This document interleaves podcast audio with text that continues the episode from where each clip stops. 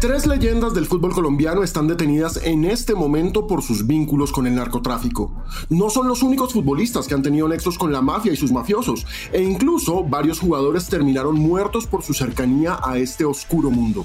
Soy Alejandro Pinocalat y hoy en Colombia y sus historias cafeteras les contaré de los futbolistas colombianos y el narcotráfico. Esto es Colombia y sus historias cafeteras, un podcast conducido por Alejandro Pinocalat exclusivo para Footbox. Anthony de Ávila no es un jugador más. Tiene un lugar propio en la historia del fútbol al ser el goleador histórico del América de Cali, club con el que anotó 208 goles, una cifra que va a ser imposible de superar en el fútbol actual. Pero además, el Pitufo es el hombre que más títulos ganó con el mismo club en Colombia, al sumar 8 estrellas con los Diablos. Es el goleador del clásico Vallecaucano con 19 anotaciones y está en el top 10 de goleadores históricos de la Libertadores, cuya final disputó cuatro veces y nunca pudo ganar.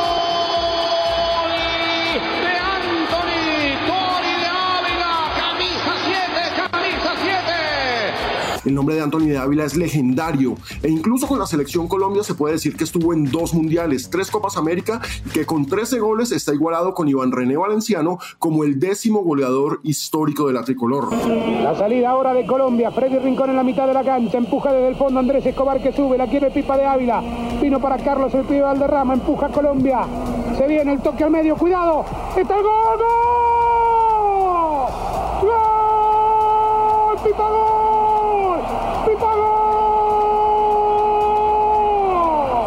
Por eso es tan doloroso saber que a sus 59 años le corren pierna arriba 11 años de cárcel en Italia por narcotráfico. La noticia fue por lo menos sorpresiva. Cables noticiosos desde Italia señalaban que en Nápoles había sido capturado Anthony de Ávila junto a narcotraficantes italianos asociados con una red de tráfico de estupefacientes holandesa. Lo peor era el contexto. Los medios italianos señalaban que de Ávila ya había sido detenido en 2001 por lo mismo, pero que había sido liberado tras tres días en prisión, algo que nunca se supo en Colombia y que de 2004 tenía orden de captura por eso, por narcotráfico.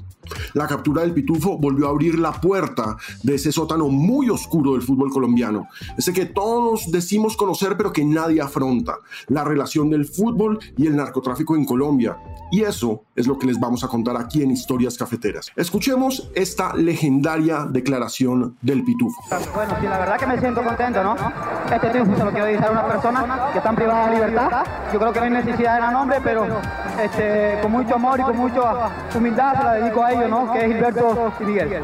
La famosa dedicatoria de Anthony de Ávila a los hermanos Rodríguez Orejuela, después de anotar el gol que nos dio la clasificación a Francia 98, podría ser el primer indicio de su relación con el narcotráfico, pero no. Hay que entender el contexto. Miguel Rodríguez Orejuela pasó de ser el accionista mayoritario de la América de Cali desde el 4 de enero de 1980 en medio de la crisis económica que atravesaba el club y que, hablando en general, fue la que facilitó que prácticamente todos los equipos del fútbol colombiano tuvieran a un narcotraficante detrás a lo largo de los 80. Esto lo explica muy bien Willington Ortiz, leyenda del fútbol colombiano, quien estuvo precisamente en ese América. Estuvo dentro, claro, era que manejaba el fútbol, estuvo dentro, era un espacio que había y entró con su dinero al fútbol a manejarlo, claro. Rodríguez Orejuela, aparte de ser el capo del cartel de Cali junto a su hermano Gilberto, parece haber sido un gran patrón como dueño del América. Sueldos increíbles, bonos, premios. No he conocido un solo exfutbolista del América en los años de dominio de Rodríguez que no se refiera a él como Don Miguel. A pesar de que pues, ya esté preso desde 1995 y recordemos, murió en la cárcel en Estados Unidos en donde fue extraditado una década después. Si un futbolista del América tenía problemas, cualquier tipo de problemas, una llamada a Miguel lo solucionaba. Si quería un carro de un modelo específico y había cumplido en la cancha, es muy probable que lo obtuviera como obsequio. Incluso fue muy famosa la historia del penthouse en un lujoso edificio de Cali que recibió Roberto Cabañas después de un título. Por eso no extraña la dedicatoria de un agradecido empleado como el Pitufo, que si bien no era parte del América en 1997 cuando dio esas famosas declaraciones, sí le debía todo al equipo de sus amores y a sus patrones, esos que le dieron la oportunidad de debutar profesionalmente a comienzos de los 80 y acumular todas las glorias que ya les conté. Sin embargo, El ser el equipo de Miguel Rodríguez Orejuela hizo que los jugadores del América inevitablemente tuvieran una cercanía con el narcotráfico. Fernando Rodríguez Mondragón, hijo de Gilberto y sobrino de Miguel, cuenta en su libro El hijo del ajedrecista que todo tipo de traquetos y lavaperros asistían a los entrenamientos del América atraídos por las estrellas que eran los futbolistas y buscando precisamente congraciarse con los favoritos del patrón, ya que eso los podía acercar con Rodríguez Orejuela y por tanto los podía hacer crecer en la organización criminal que era el cartel de Cali. Las formas de congraciarse con los jugadores de estos mandos medios y bajos del cartel eran varias. Dinero, relojes, mujeres, rumba. Y acá empiezan los problemas. Ofertas para invertir en alguna ruta que les dejara multimillonarios réditos. El libro, que se llama El hijo del ajedrecista, de Fernando Rodríguez Mondragón, es supremamente polémico, pues habla sin ningún tipo de vergüenza de las relaciones de los Rodríguez con políticos, con famosos y con futbolistas de los 80s y los 90s, dando nombres propios. Incluso en 2004 la justicia ordenó sacar el libro del mercado, pues fue demandado por difamación y calumnia, y la editorial Oveja Negra tuvo que quedarse con todas las copias. Yo tengo una.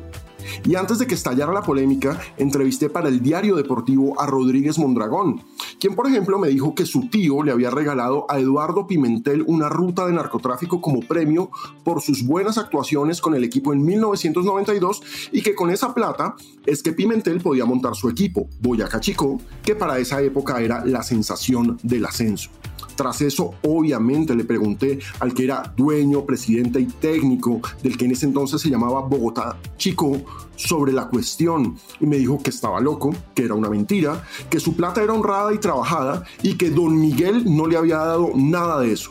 Años después, Pimentel explicó cómo era trabajar para los equipos de los narcos. Escuchémoslo. Pero es que a nosotros no nos tocaba, como cuando usted lo contrata hoy día cualquier empresa que esté relacionada con narcotráfico. Usted no va a preguntar si están relacionados o no, porque en esa época nadie aparecía, ninguna historia salía, nadie decía nada. Nosotros íbamos como trabajadores. Nosotros no nos vamos a poner a preguntar de dónde salen los dineros, ni quiénes son los que generan el dinero en la institución. Lo cierto es que el narcotráfico dejaba y deja mucha, pero mucha plata. Y no es raro que un empleado más de uno de los patrones, porque eso eran en últimas los futbolistas de los clubes pertenecientes a los narcos, empleados legales de una entidad legal sostenida por dineros ilegales, se dejara tentar por la ambición de ganar algo más que su sueldo y los tremendos bonos y premios que les daban. Además, no podemos obviar el factor origen. En general, nuestros futbolistas son de origen humilde y encuentran en el fútbol la posibilidad de salir de una vida de dificultades. Otros jóvenes, incluso sus amigos de infancia, no tuvieron esa oportunidad y buscaron esa salida en el mundo de la ilegalidad que desde finales de los 70 parecía como una gran tentación para quien no tiene oportunidades.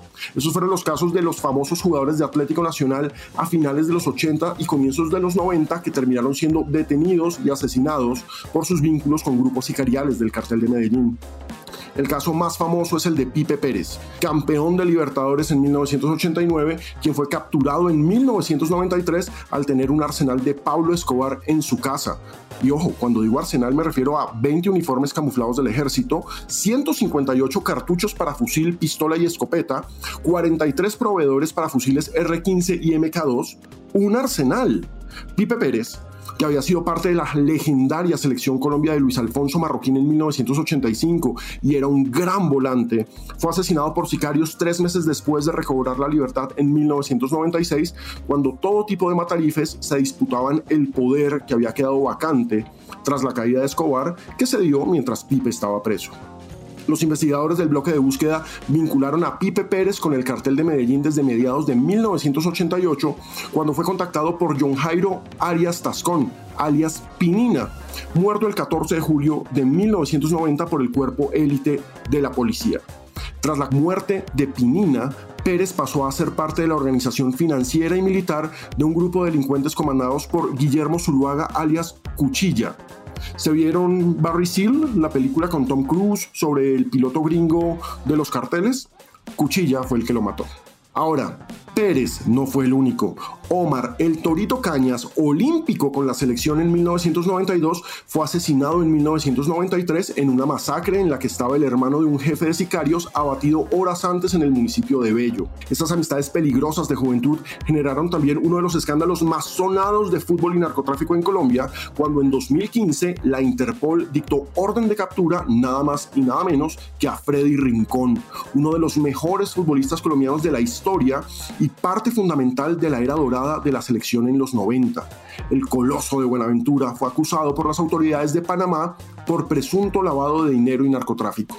La fiscalía había confiscado en 2007 cinco propiedades de Rincón que fueron usadas para lavar dinero del narcotraficante Pablo Rayo Montaño, el gran capo de Buenaventura, preso en una cárcel de Brasil desde 2006 y amigo de infancia de Rincón. La Fiscalía panameña investigó desde 2011 y acusaba a Rincón de haber sido testaferro de la organización de Rayo Montaño en una empresa de pesca y en un hotel en ese país. Pero finalmente Freddy pudo demostrar que él había invertido 200 mil dólares de buena fe y que no estaba delinquiendo por lo que fue exonerado.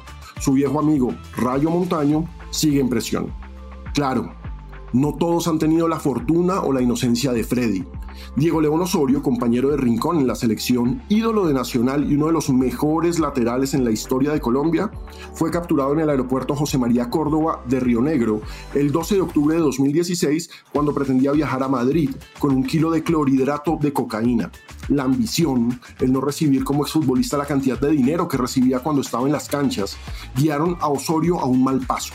Una historia que perfectamente podría explicar también lo del pitufo. A diferencia de Ávila, capturado en Italia, hoy Osorio cumplió una condena de cinco años por los delitos de tráfico, fabricación y comercialización de estupefacientes y se le permitió prisión domiciliaria. John Biafara, campeón de Copa Libertadores con 11 Caldas y recio volante que pasó por la selección e incluso actuó en el fútbol inglés, fue extraditado a Estados Unidos el 24 de enero de 2020 y condenado a 11 años y 3 meses acusado de conspiración para enviar cocaína a ese país. Biafara era el encargado de coordinar las rutas de envío y el pago de la nómina de los lancheros y de las personas encargadas del embalaje y transporte del alcaloide, en su gran mayoría en lanchas rápidas. Otro futbolista legendario salpicado por sus amistades dudosas es Mauricio Chicho Serna, quien enfrenta un proceso legal por lavado de activos en Argentina, en el que también están involucrados la viuda de Pablo Escobar y su hijo. El narcotraficante José Byron Piedraíta, actualmente detenido en Estados Unidos, declaró ante la justicia de ese país que la plata para invertir en los bienes raíces que la justicia argentina investiga como posible objeto de lavado de dinero del narcotráfico fue puesta por el Chicho, quien se acercó al negocio gracias a sus amistades, ah, esas amistades, con Carlos Mario Aguilar, alias Rogelio, uno de los jefes de la oficina de Envigado, el aparato criminal que trató de mantener el poder vacío tras la muerte de Pablo Escobar. Y mientras en el caso aún sin resolver del Chicho hay nombres propios, aún no se sabe quiénes fueron los narcos que tentaron a Biafara o a Osorio. Pero con estos casos recientes sumados al del Pitufo y a la larga lista de futbolistas asesinados por sicarios desde los 80, es claro que el narcotráfico aún ronda el fútbol, ya sea por la fama de los jugadores, por el poder que este deporte ejerce en la sociedad colombiana y que fue el anzuelo para los capos hace 40 años, o simplemente por esa necesidad de poder ponerle precio a todo. El narcotráfico sigue ahí, al lado de la pelota. Y lo peor es que no se trata solo de jugadores. En los clubes la sombra sigue presente, pero eso se los contaré en otro episodio de Colombia y sus historias cafeteras. Nos vemos la próxima semana. Esto fue Colombia y sus historias cafeteras, un podcast conducido por Alejandro Pinocalat, exclusivo para Footbox.